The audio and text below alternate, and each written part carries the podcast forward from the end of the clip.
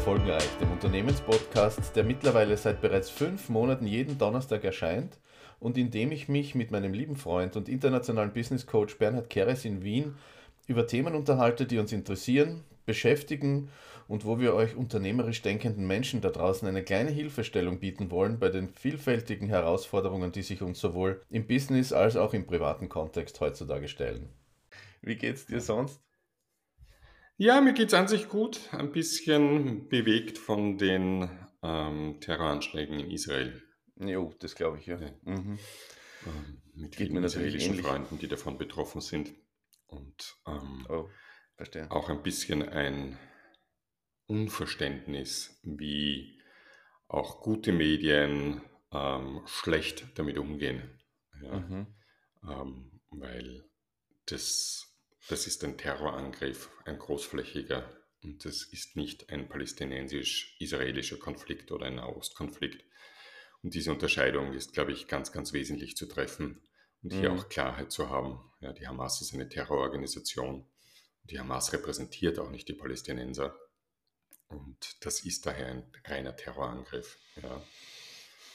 Und ähm, ja, da wundere ich mich hin und wieder und es kommt eigentlich, knüpft auch an an das Thema letzte Woche, wie ähm, wenig Feinheiten und Verantwortung ähm, oft wahrgenommen werden. Und das ist etwas, ja, das bewegt mich schon.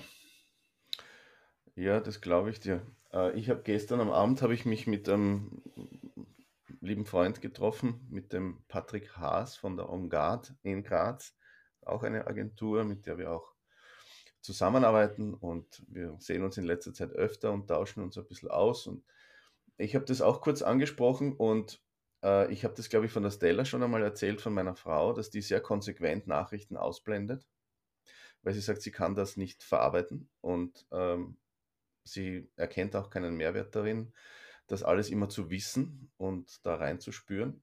Und das finde ich auch durchaus eine Möglichkeit, wie man damit umgehen kann.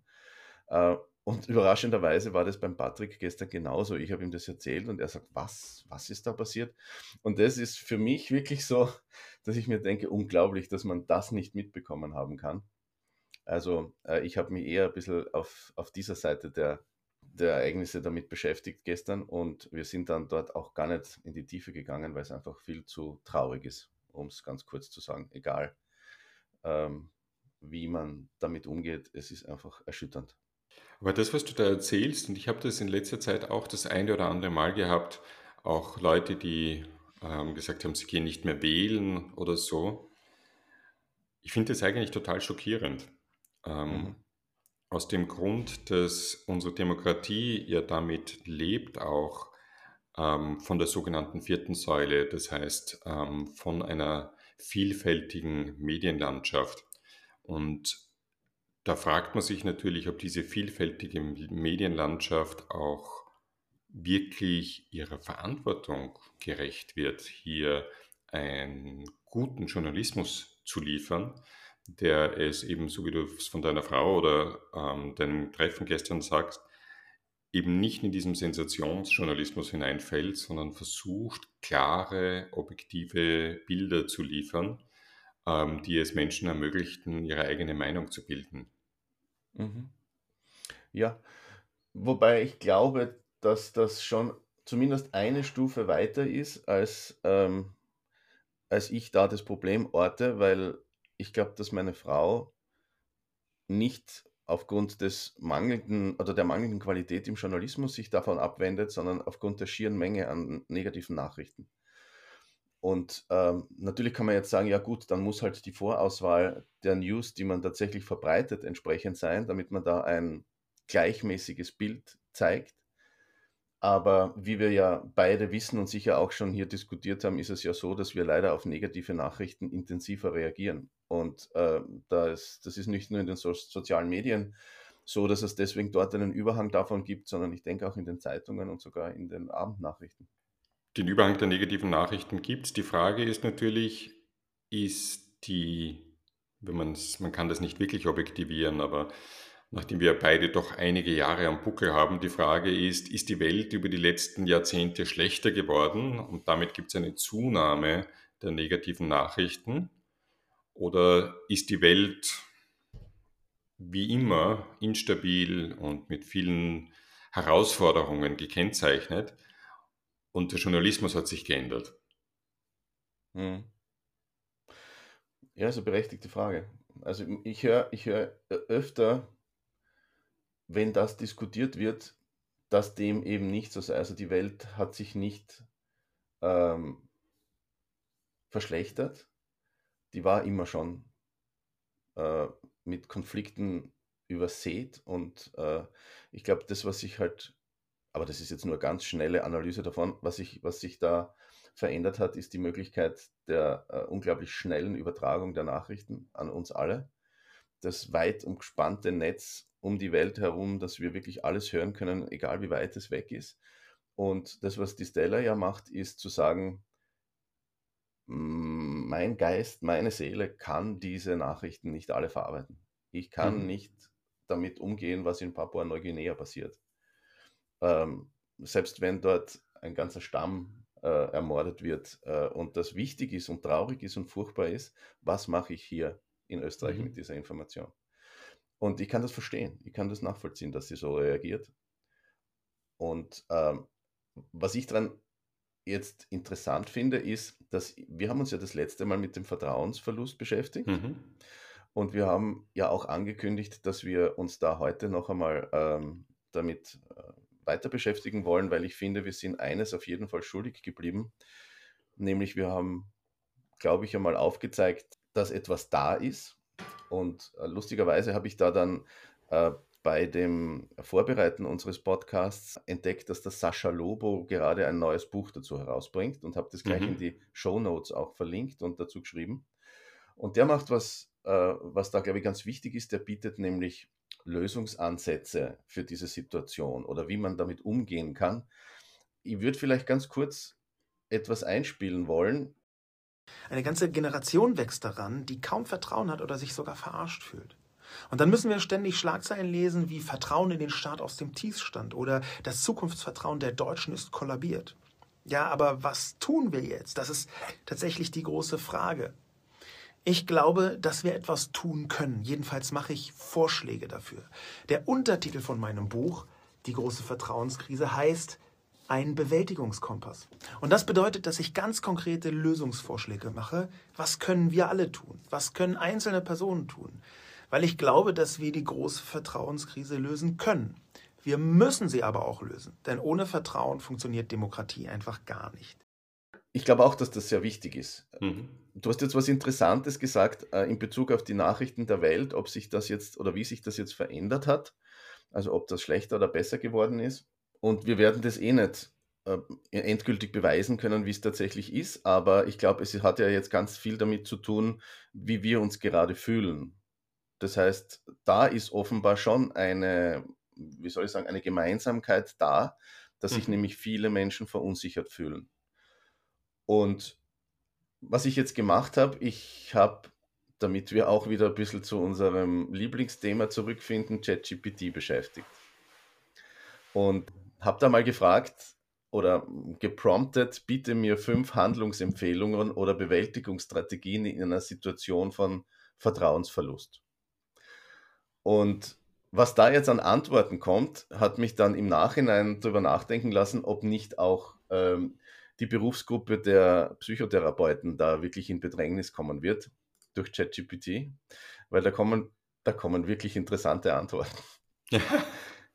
also äh, zuerst einmal ist gekommen, äh, natürlich, hier sind fünf Handlungsempfehlungen bei Vertrauensverlust. Dann steht sowas wie Selbstreflexion und Akzeptanz.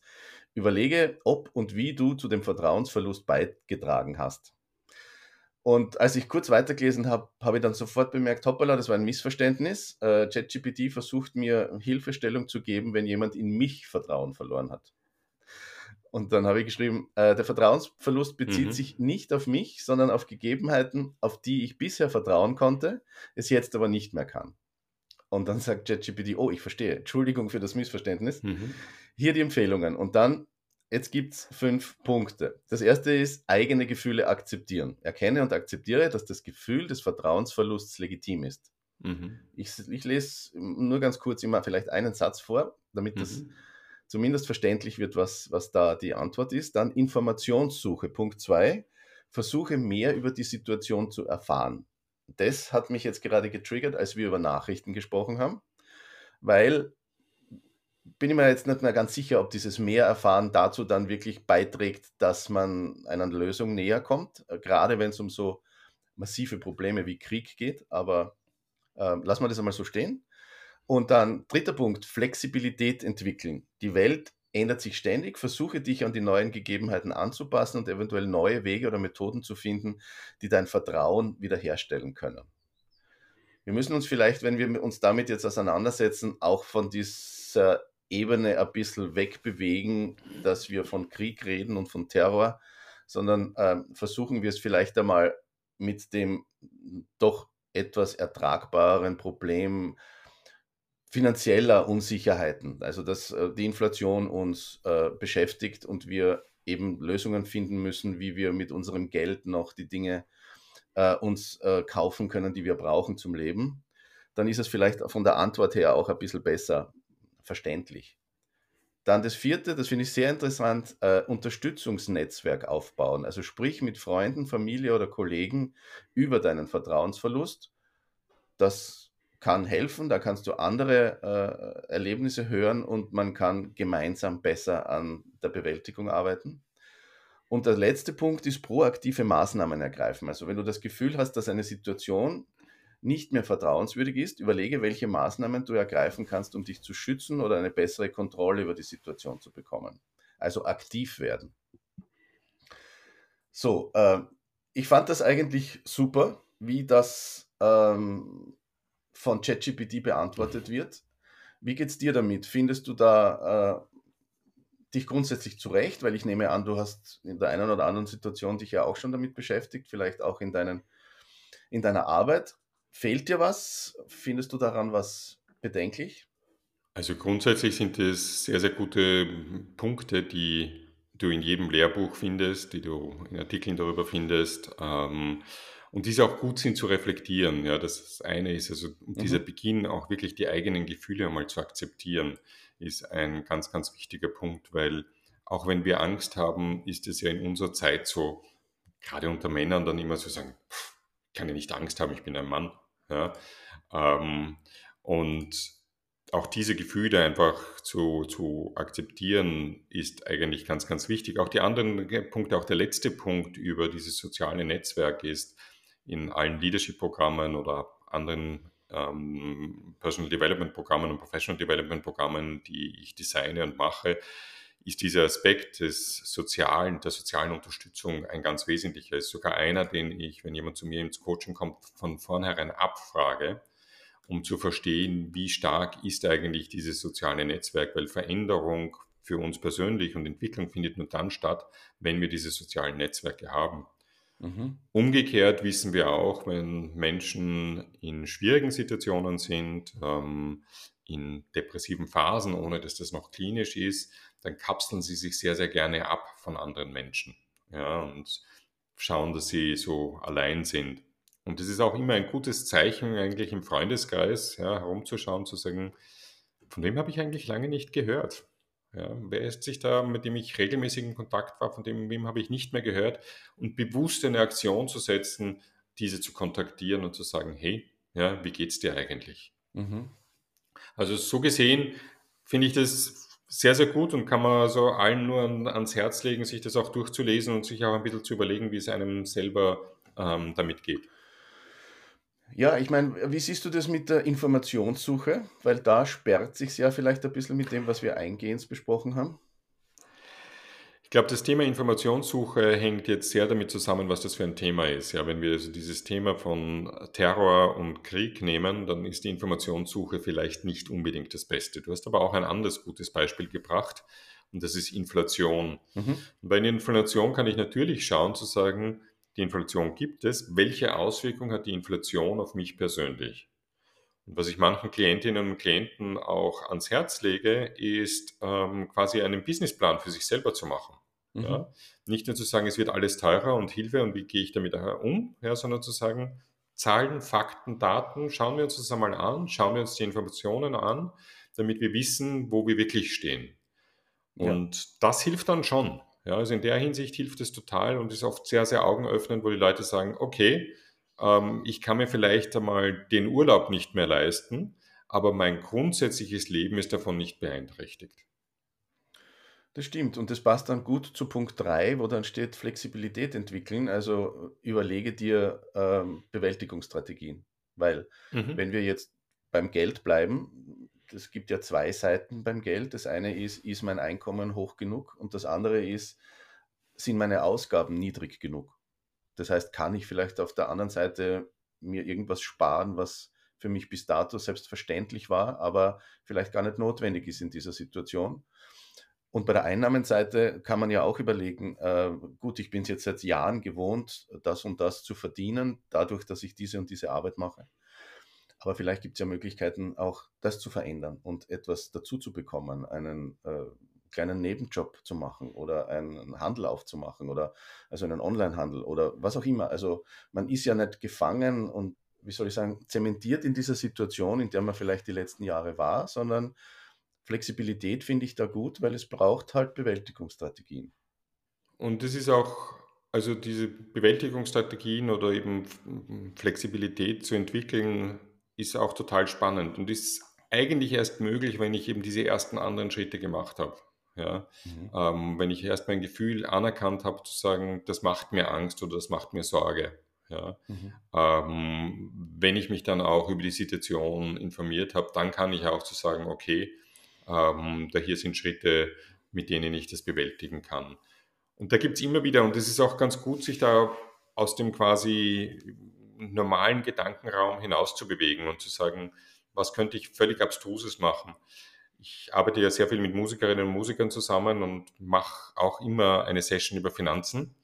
Und da kommt dann so raus, na, wie viel wollen Sie denn im Jahr verdienen? Und dann kommen so im Durchschnitt rund 35.000 Euro im Jahr heraus, ähm, was auch der Durchschnitt ist, was ähm, Musikerinnen und Musiker verdienen. Und dann sage ich, gut, was müsst ihr machen, um 200.000 Euro im Jahr zu verdienen? Dann schauen sie mich immer ganz groß an und zu sagen, das geht nicht, sage ich, das ist aber eure Hausübung. Ja, macht's das einmal. Mhm. Und das hilft ihnen dann sehr, sehr stark plötzlich, ja, zu sagen, okay, ich muss außerhalb meiner gewohnten Bahnen denken und auch dann Dinge denken, an die ich vielleicht sonst nicht gedacht hätte. Ähm, und nicht, dass sie dann auf 200.000 unbedingt kommen, aber sie kommen doch, entdecken dann einfach Dinge zu sagen, ah, das könnte ich noch machen, das könnte ich noch machen. Und das bereichert sich sogar mit meiner Musikerinnen-Tätigkeit ähm, und könnte etwas sehr Schönes sein. Das ist interessant, dass du das sagst, weil ich habe jetzt unlängst auch mit einem Kollegen gesprochen und der hat ähm, für sich überlegt, ob er, der ist auch Geschäftsführer einer Agentur und der hat für sich überlegt, ob er, ähm, ob er nicht einen ganz anderen Weg einschlagen will. Also seine Agentur mhm. ist durchaus erfolgreich und er ist beteiligt daran und ähm, eigentlich ist alles in Ordnung, aber er möchte halt noch einmal was äh, anderes probieren und hat sich bei einer großen deutschen Werbeagentur, also wirklich einer ganz großen, einer sehr bekannten deutschen Werbeagentur beworben ähm, als Creative Lead und äh, hat tatsächlich ein Gespräch bekommen mit, dem, äh, mit einem der Geschäftsführer und hat von dem Gespräch erzählt und hat erzählt, wie es ihm davor gegangen ist, als er sich darauf vorbereitet hat. Und der hat sich überlegt, er wird das ja nicht dauerhaft machen, vermutlich, sondern er möchte Erfahrung sammeln. Er möchte vielleicht ein, zwei Jahre das machen und mit diesem neuen Wissen vielleicht zurückkommen und dann äh, wesentlich besser noch hier auf diesem Markt äh, ähm, Einfluss zu nehmen. Jedenfalls hat er gemeint, er hat sich überlegt, was sein Wert für ein Jahr eigentlich wäre. Und er ist auf eine Zahl gekommen, das waren 500.000 Euro. Weil er gesagt hat, also ich war tatsächlich ziemlich perplex, als ich das gehört habe, aber er hat gesagt, ähm, naja, es geht, also er geht dorthin, er überträgt sein ganzes Leben, er wird wahrscheinlich, der, der Job ist ja dann nicht, du tust irgendwas, was dir aufgetragen wird, sondern der ist unglaublich intensiv, er wird kaum was anderes machen. Dann hat er sich überlegt, nicht was ist meine Arbeit dort wert, sondern ist, was ist mein Leben für ein Jahr dort wert, weil das kaufen die eigentlich ein. Ich habe ein bisschen widersprochen, weil ich gesagt habe, das ist schon ein beidseitiges Geschäft. Du bist daran auch beteiligt und gibst was dafür, aber ich fand den Ansatz interessant. Äh, bitter vielleicht in dem Zusammenhang ähm, zu sagen, die, also die Antwort war, die Geschäftsführungsebene verdient dort ungefähr 120.000 Euro im Jahr. Und was sie anbieten können für einen CD, also einen ähm, Creative Lead äh, oder Director, ähm, das ist um die 80.000 Euro. Und da waren sie dann Verständnis, äh, verständlicherweise etwas zu weit auseinander. Aber das ist auch etwas, also ein anderes Thema, das du da anschneidest, ist die Frage, dürfen Mitarbeiterinnen und Mitarbeiter mehr verdienen als ihre Chefs? Die habe ich mir tatsächlich ähm, noch nie gestellt, aber wie meinst du das? Naja, das, was du da hier sagst, nicht die Geschäftsführung verdient 120 oder was auch immer es ist und damit kann ein Kreativlead, der unter der Geschäftsführung ist, maximal 80 verdienen. Ja? Okay.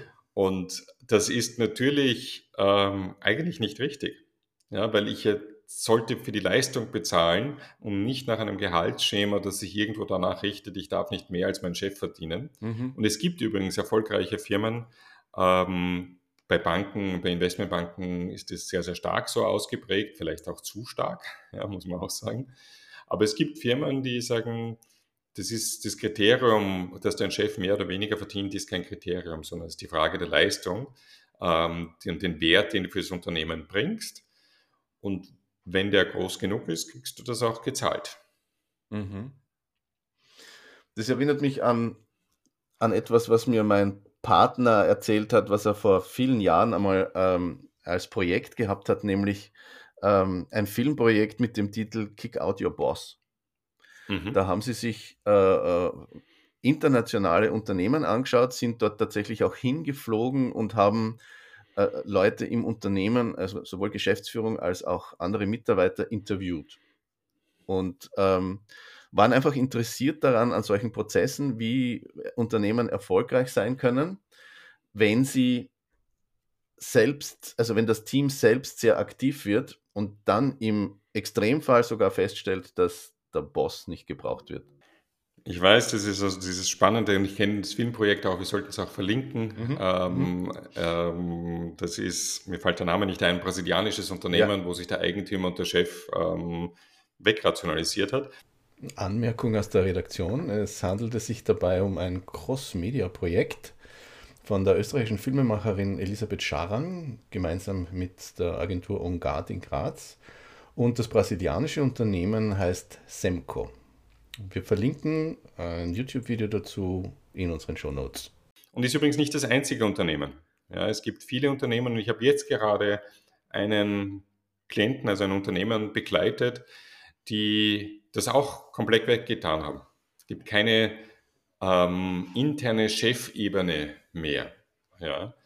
Ähm, es gibt sie auf dem Papier, weil das, das Gesetz vorschreibt, aber das ist es auch. Und das ist schon sehr, sehr spannend, gerade in einer Gesellschaft, also in, in der Knowledge Work, ja, also wo wir ja mit unserer Expertise und mit hoch ausgebildeten Menschen zusammenarbeiten dürfen, wo du eigentlich sagst, was ist die wirkliche Verantwortung? Ja? Ähm, kann ich nicht, eben wenn jemand sehr, sehr gut ausgebildet ist, auch annehmen, dass er eine Verantwortung für das Unternehmen übernimmt? Was ich aus meiner Sicht eigentlich kann. Ja, und dann ist die Frage zu sagen, ja, es ist gut, eine Steuerung oder so zu haben oder eine, eine Koordination, aber die kann auch aus der Gruppe herauskommen und die kann auch wechseln. Und da ist es auch spannend, dass ich arbeite sehr viel mit Geschäftsführungsteams zusammen und in der Literatur gibt es immer mein Lieblingsbuch John Katzenbach ähm, über The Wisdom of Teams. Und der sagt auch, dass auch in Top-Teams es wesentlich ist, dass die Rollen immer wieder gewechselt werden. Und du wirst es selber wissen, wenn du bei Klientinnen oder Klienten bist, ja, da gibt es immer eine Sitzordnung. Ja. Ich nehme das immer auch so ähm, bei mir zu Hause, ja, wenn ich zu meinen Eltern kam oder so, gab es eine Sitzordnung. Also nur der Gedanke daran, dass ich mich auf den Sessel meines Vaters setzen könnte, ja, hat eine Krise ausgelöst. Bei dir oder beim Vater? Beim Vater. Bei mir war das ziemlich egal. Ja.